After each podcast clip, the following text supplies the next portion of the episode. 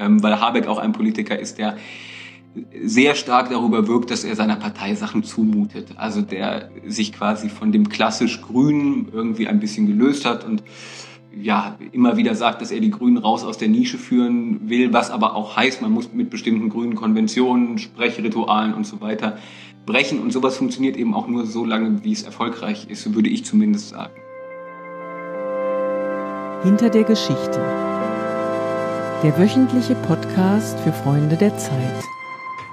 Liebe Hörerinnen und liebe Hörer, 2021 endet in Deutschland die Ära Angela Merkel. Und es gibt nicht wenige Menschen im Land, die glauben, es könnte sie im Herbst nach der Bundestagswahl eine Politikerin von den Grünen beerben. Äh, zum Beispiel Robert Habeck, der seit etwas mehr als drei Jahren zusammen mit Annalena Baerbock Vorsitzender der Grünen ist. Aber wer ist dieser Mann überhaupt und wer will er sein? Und was kann man von diesen Menschen darüber lernen, wie Politik heute funktioniert? Darüber sprechen wir heute im Podcast Hinter der Geschichte, in dem wir Ihnen jede Woche eine Recherche aus der aktuellen Ausgabe der Zeit vorstellen. Mein Name ist Jens Tönnesmann, ich bin Redakteur im Wirtschaftsressort und heute habe ich mich mit Robert Pausch verabredet.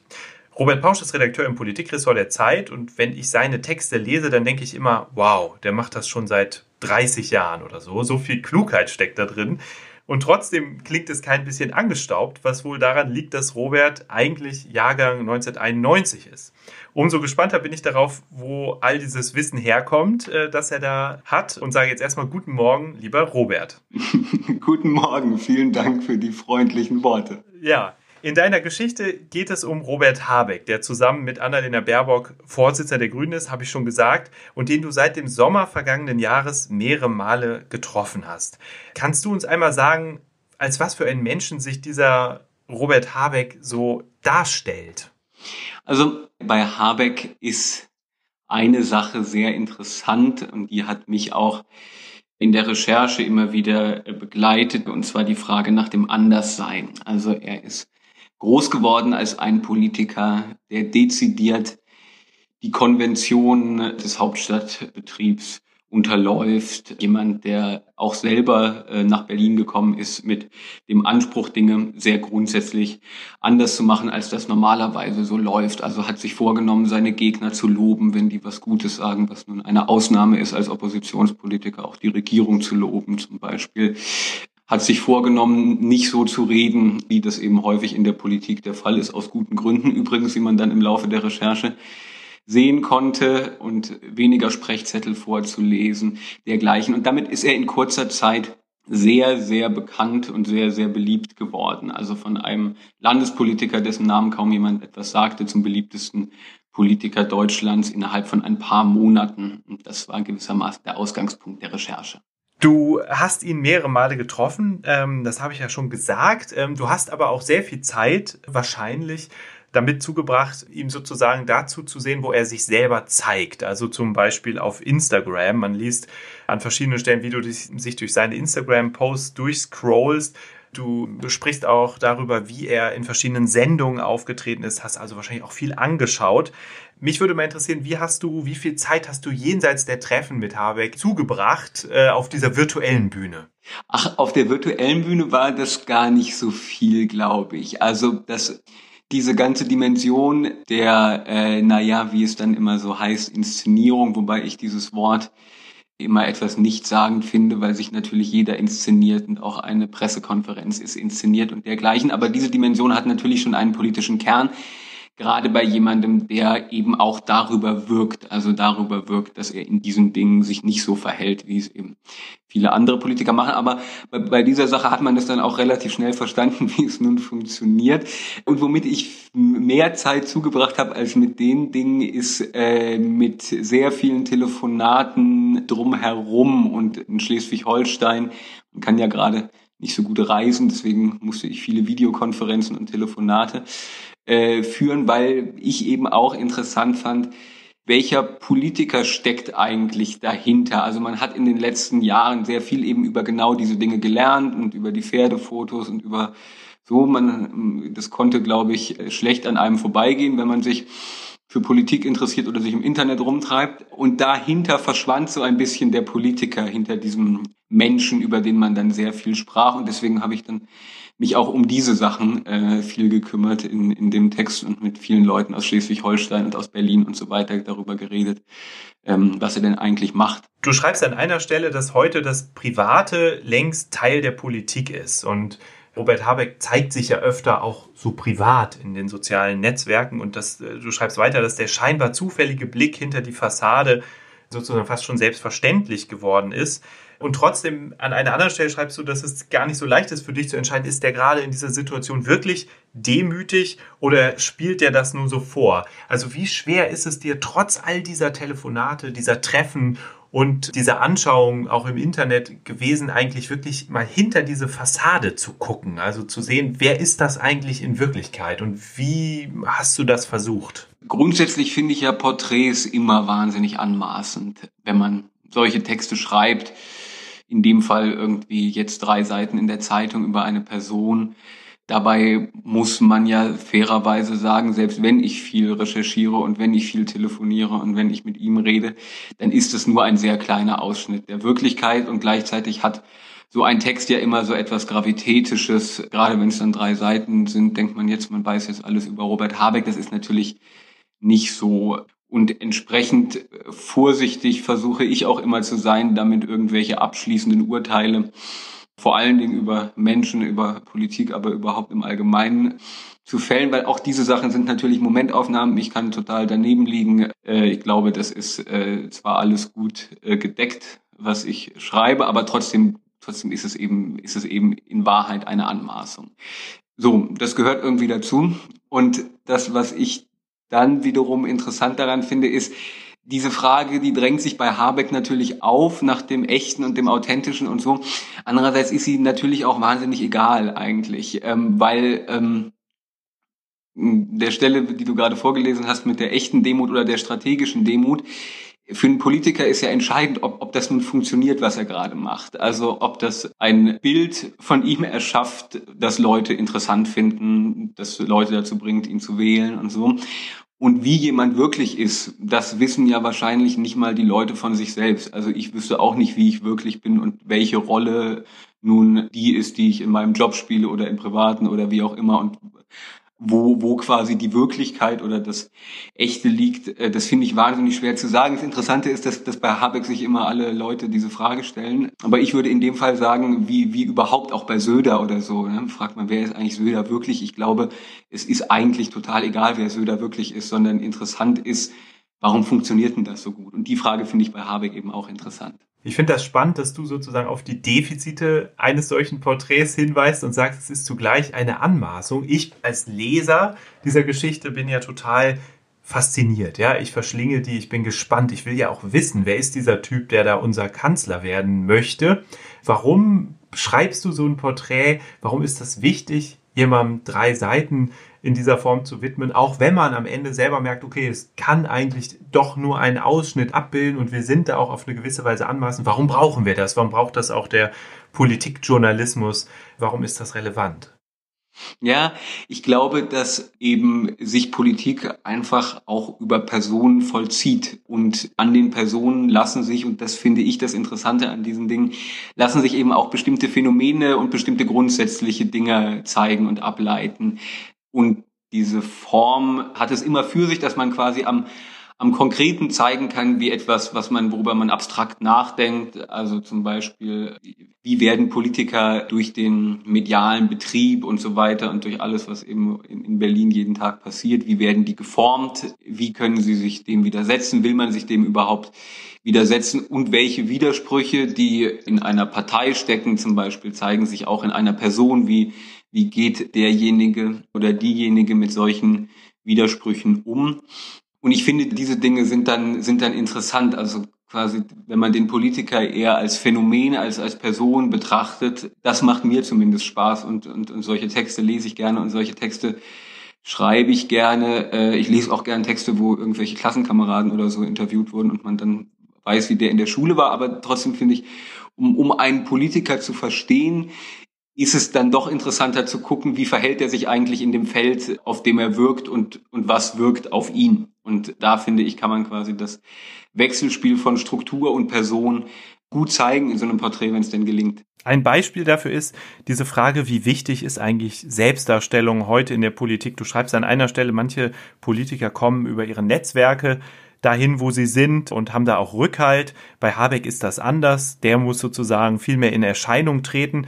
Und am Ende gibt es ja vielleicht auch Inhalte, die eine Rolle spielen, also und Positionen und Pläne und Erfolge. Unbedingt. Genau, also das wäre so meine Frage, worauf was können wir aus dieser Geschichte darüber lernen, wie wichtig sowas ist wie die Selbstdarstellung und dominiert das heute schon Sachen wie die Frage, wie gut bin ich vernetzt oder die Frage, wie gut sind eigentlich meine inhaltlichen Ideen? Das glaube ich nicht, dass das so, so ist, dass diese Dinge wichtiger sind als die Inhalte, also dass das Private hm, als Teil der Politik verstanden wird oder Politiker auch darum bemüht sind, diese Seite von sich zu zeigen. Das ist, glaube ich, kein ganz neues Phänomen.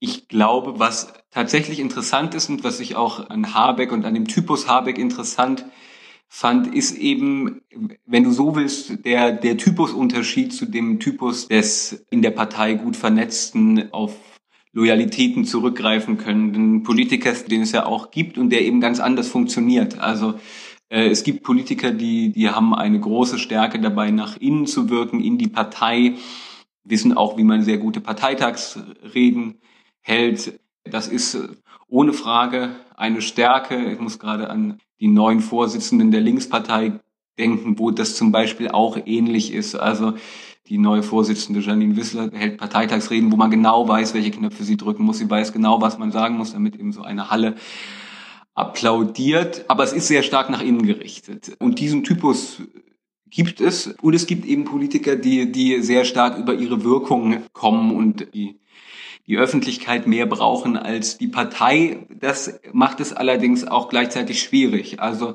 wenn es dann eben nicht mehr läuft in der Öffentlichkeit und wenn man das Gefühl hat, jetzt wendet sich dort das Blatt oder bestimmte Sachen, die, die eben noch sehr gut funktionierten, funktionieren auf einmal nicht mehr, dann ist das gewissermaßen fragiler. Dann ist man im Trapez ohne Fangnetz und da steckt quasi mehr, mehr Risiko drin, wenn man so will.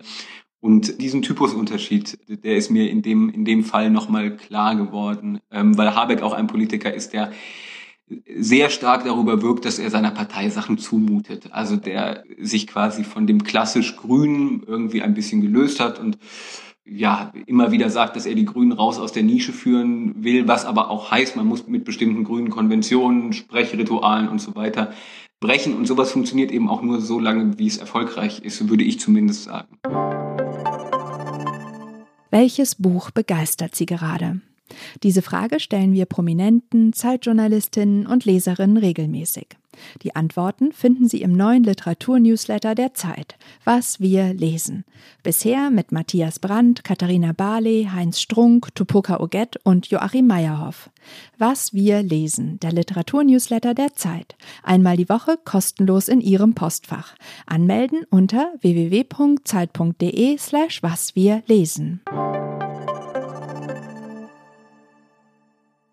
Eine Episode, auf die du mehrmals zu sprechen kommst, ist dieses Pferdebild, das Habeck mal gepostet hat vor irgendwie einem Jahr, äh, wo er sozusagen Wildpferde in Schleswig-Holstein äh, gesucht hat und darüber auf Instagram berichtet hat, wie toll das ist, wenn man denen begegnet, was er jetzt irgendwie nicht mehr macht. Äh, man hat so an einer Stelle im Text aber auch das, es gibt so eine Art Gegentypus, nämlich der vermerkelisierte Politiker, der eben gar nicht mehr sich so darstellt. Also ein Beispiel, das du uns vorstellst, ist Olaf Scholz, der im Gespräch jenseits der Mikrofone sehr lustig sein kann und dann plötzlich eine andere Haltung annimmt, wenn das Mikrofon an ist und äh, sich in, in so ein bisschen mehr in eine Figur wie Merkel verwandelt. Glaubst du, dass Robert Habeck, wenn er den Kanzler werden sollte, oder sagen wir mal zumindest Regierungsverantwortung übernehmen sollte, dann auch in diese Richtung entwickelt? Er hat sich ja auch schon verändert. Das merkt man ja auch in deiner Geschichte. Das wird eine interessante Frage. Ich glaube, dass bestimmte dass man gewisse Zugeständnisse machen muss, einfach an den Betrieb, der, der einen umgibt. Und das konnte man in dieser Pferdebilder-Sache nun sehr gut sehen. Also wenn man sich das heute überlegt, ist die Aufregung natürlich auch wirklich ein bisschen irre gewesen. Also das war nun irgendwie ein, ein, ein Text und ein Foto, ein bisschen peinlich war und auch ein bisschen lustig und, und irgendwie so, aber gemessen an der Lage, in der wir uns eigentlich gerade befinden, ist es schon wahnsinnig interessant zu sehen, was das auslöst. So und, und, und was Habeck hervorruft durch Fehler, die er macht. So und da hat er doch sehr stark gemerkt, dass er bestimmte Dinge, glaube ich, anders machen muss, weil man eben in einem Wahlkampf auch gucken muss, dass man die Angriffsfläche reduziert. Und da ist es vielleicht ein bisschen weniger klug, dort Strandfotos und Pferdebilder oder sowas zu posten. Und vielleicht muss man dann eben im anthrazitfarbenen Anzug, wie er das bei uns getan hat, zum Fototermin bei uns kommen. Das halte ich erstmal für ein völlig pragmatisches und, und gewissermaßen strategisches äh, Verständnis von Öffentlichkeit und von einem Umgang mit Öffentlichkeit. Der Kollege aus dem Politikressort Peter Dausen erzählt immer die Geschichte von Kurt Beck, der als der SPD-Vorsitzender wurde aus Rheinland-Pfalz kam und quasi sagte, ich bin so, wie ich bin. Ich widersetze mich auch diesen Regeln äh, des Hauptstadtbetriebs und Konventionen und so weiter und nehmt mich so, wie ich bin oder lasst es.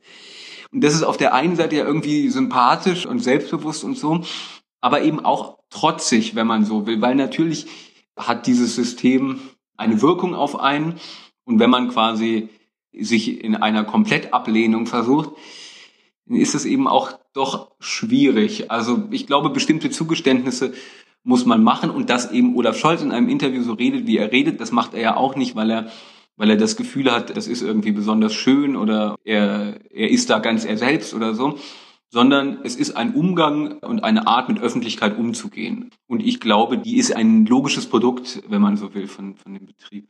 Mhm. Du blickst in dem Text auch zurück, sprichst zum Beispiel über Willy Brandt, der auch so ein bisschen charismatisch und amerikanisch rüberkommen wollte vor 60 Jahren und das wurde ihm auch dann vorgeworfen oder es wurde auch an ihm kritisiert. Ich habe mich gefragt, du bist ja erst 30 Jahre alt, woher nimmst du solche Anekdoten, wo liest du dir das alles an und wie wichtig ist es dann auch diese historischen Parallelen immer wieder zu schlagen?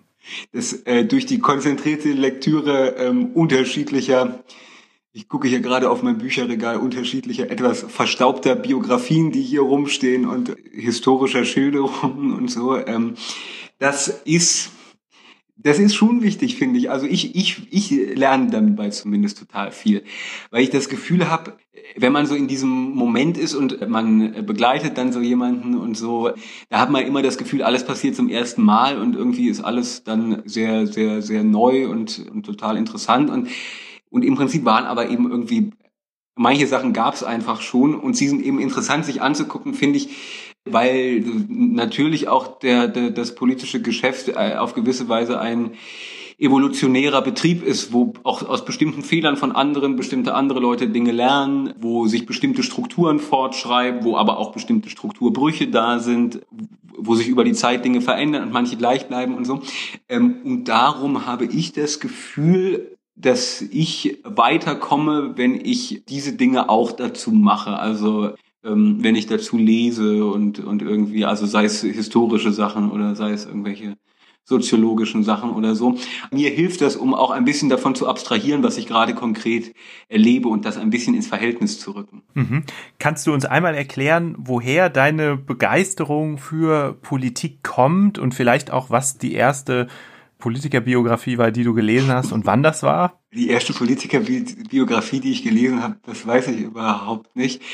Ach, das ist gar nicht so. Ich habe da jetzt nicht irgendwie in meinen Jugendtagen äh, zu Hause gesessen und Willy Brandts Erinnerungen gelesen oder so.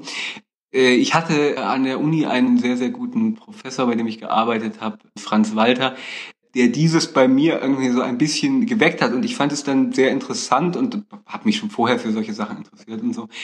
Aber dass, dass man das wirklich so als äh, ein äh, mit einem gewissen Hang zum Nerdtum begreift, das war dann in, in, äh, in dieser Zeit so. Ähm, und das fand ich dann alles sehr interessant, weil ich dann eben auch dachte, ach ja, die Sachen, die jetzt passieren, die sind irgendwie, stehen dann doch in einem Verhältnis zu den Sachen, die früher passiert sind. Und irgendwie, es ist eine recht banale Erkenntnis, würde ich sagen. Aber wenn man das dann irgendwie über einen längeren Zeitraum macht und, und mehr liest und mehr versteht, dann hat man tatsächlich auch das Gefühl, irgendwann mehr begriffen zu haben. Und das geht mir bis heute so. Also wenn ich über, über diese Sachen dann, dann äh, nachdenke und so, dann denke ich, ach, das war doch bei Brand schon so, da gab es doch dieses Foto mit dem Rasieren vor dem Spiegel und das war doch irgendwie ein Skandal und dann kann man irgendwie dazu nachlesen. Und es gibt in der Tat interessante Parallelen wie die Öffentlichkeit auf so eine Person wie Brandt reagiert hat, äh, wie Brandt auch ein, ein äh, sehr sehr umstrittener Politiker lange Zeit war, weil man ihm eben eine gewisse Leichtgewichtigkeit unterstellt hat und weil man sagt, der, der jetzt sich hier im Badezimmer ähm, beim Rasieren fotografieren lässt, das kann doch kein ordentlicher Politiker sein. Und so ein bisschen ist es natürlich bei Habeck auch. Also ohne, dass man ihn jetzt da vorschnell in, in, in irgendwelche großen Dimensionen äh, rücken muss. Und er, er hat auch noch viele Chancen, so zu werden oder nicht zu werden, wie irgendwelche historischen Vorbilder. Aber es ist dann doch doch interessant, weil manche Sachen sind dann doch äh, über 50 Jahre gar nicht so anders, als man, als man denken würde eigentlich. Und das ist, finde ich, das Spannende an diesem Dossier, dass wir nicht nur diese Figur Robert Habeck sehr gut kennenlernen und äh, begleiten und durch deine Augen ja sozusagen betrachten, sondern dass wir im Prinzip sehr viel über die Politik lernen und sehr viel darüber lernen, wie sich Politik auch verändert hat, auch über andere politische Figuren, Willy Brandt, Barack Obama kommt auch an, an verschiedenen Stellen vor. Also nochmal eine klare Leseempfehlung für dieses Dossier. Zum Schluss eine Frage an dich, Robert. Sechs Monate sind es noch zur Bundestagswahl. Kannst du uns ein bisschen verraten, wie du auf dieses Ereignis hinsteuerst? Was sind die spannenden Fragen, denen, derer du dich annehmen möchtest in den nächsten Monaten? Was können wir da erwarten? Ach, ich finde einen Teil, der jetzt in diesem Porträt ein bisschen äh, kürzer gekommen ist und den ich sehr interessant finde, ist äh, an der Person Habeck, aber insgesamt an den Grünen. Ich kümmere mich ja bei uns im Hauptstadtbüro auch vor allen Dingen um die Grünen. Da gibt es eben durchaus ein paar Schwierigkeiten in diesem Wahlkampf, würde ich sagen, für die. Also es wird ein Wahlkampf werden, wo die Grünen stark im, im, Fokus stehen werden. Das sieht man ja jetzt schon. Zum einen wollen alle mit denen regieren, zum anderen wollen auch alle Klimapolitik machen und zum dritten werden sie alle versuchen, die Grünen zu attackieren. Das ist irgendwie für jemanden, der die Grünen beobachtet, nicht uninteressant und wie die Grünen damit umgehen und wie sie vor allen Dingen damit umgehen, dass sie im Prinzip wissen, dass man, wenn man eine ambitionierte Klimapolitik macht, äh, den Leuten dann doch einiges zumuten wird, wahrscheinlich, und dass es auf jeden Fall Veränderungen im Alltag geben wird, wenn man das grüne Wahlprogramm ernst nimmt, das ja noch erst geschrieben wird, aber von dem, was ich höre ähm, aus den Programmkommissionen. Wie man das vereinbart damit, dass man möglichst mehrheitsfähig sein will und auch möglichst wenig Angriffsfläche bieten will, eben das wird ein interessanter Drahtseilakt, glaube ich. Und dann gibt's ja noch eine, eine Klimabewegung, die Druck auf die Grünen macht. Dann gibt's auf der anderen Seite konservative Parteien, die Druck auf die Grünen machen. Und in diesem Fall wird es, glaube ich, interessant zu beobachten, ob es den Grünen weiterhin gelingt, wie es ihnen zuletzt ziemlich gut gelungen ist, zumindest vor Corona, aber eigentlich auch jetzt schon in den letzten Monaten, die Agenda zu bestimmen wenn ihnen das nicht gelingt, dann wird's dann wird's schwierig und dann können die Widersprüche, die bei den Grünen angelegt sind, auch sehr schnell offen zutage treten. Wir sind gespannt darauf, lieber Robert. Vielen ich Dank, auch. dass du uns heute hinter die Kulissen hast blicken lassen. Danke, Jens. Ihnen, liebe Hörerinnen und Hörer, ganz herzlichen Dank fürs Zuhören. Wenn Ihnen der Podcast gefallen hat, dann geben Sie ihm ein paar Sterne bei Apple Podcasts. Und wenn Sie weiterhören wollen, dann gibt es noch diverse andere Episoden auf unserer Webseite www.freunde.zeit.de und ansonsten in der kommenden Woche wieder eine neue Folge. Bis dahin, alles Gute, tschüss.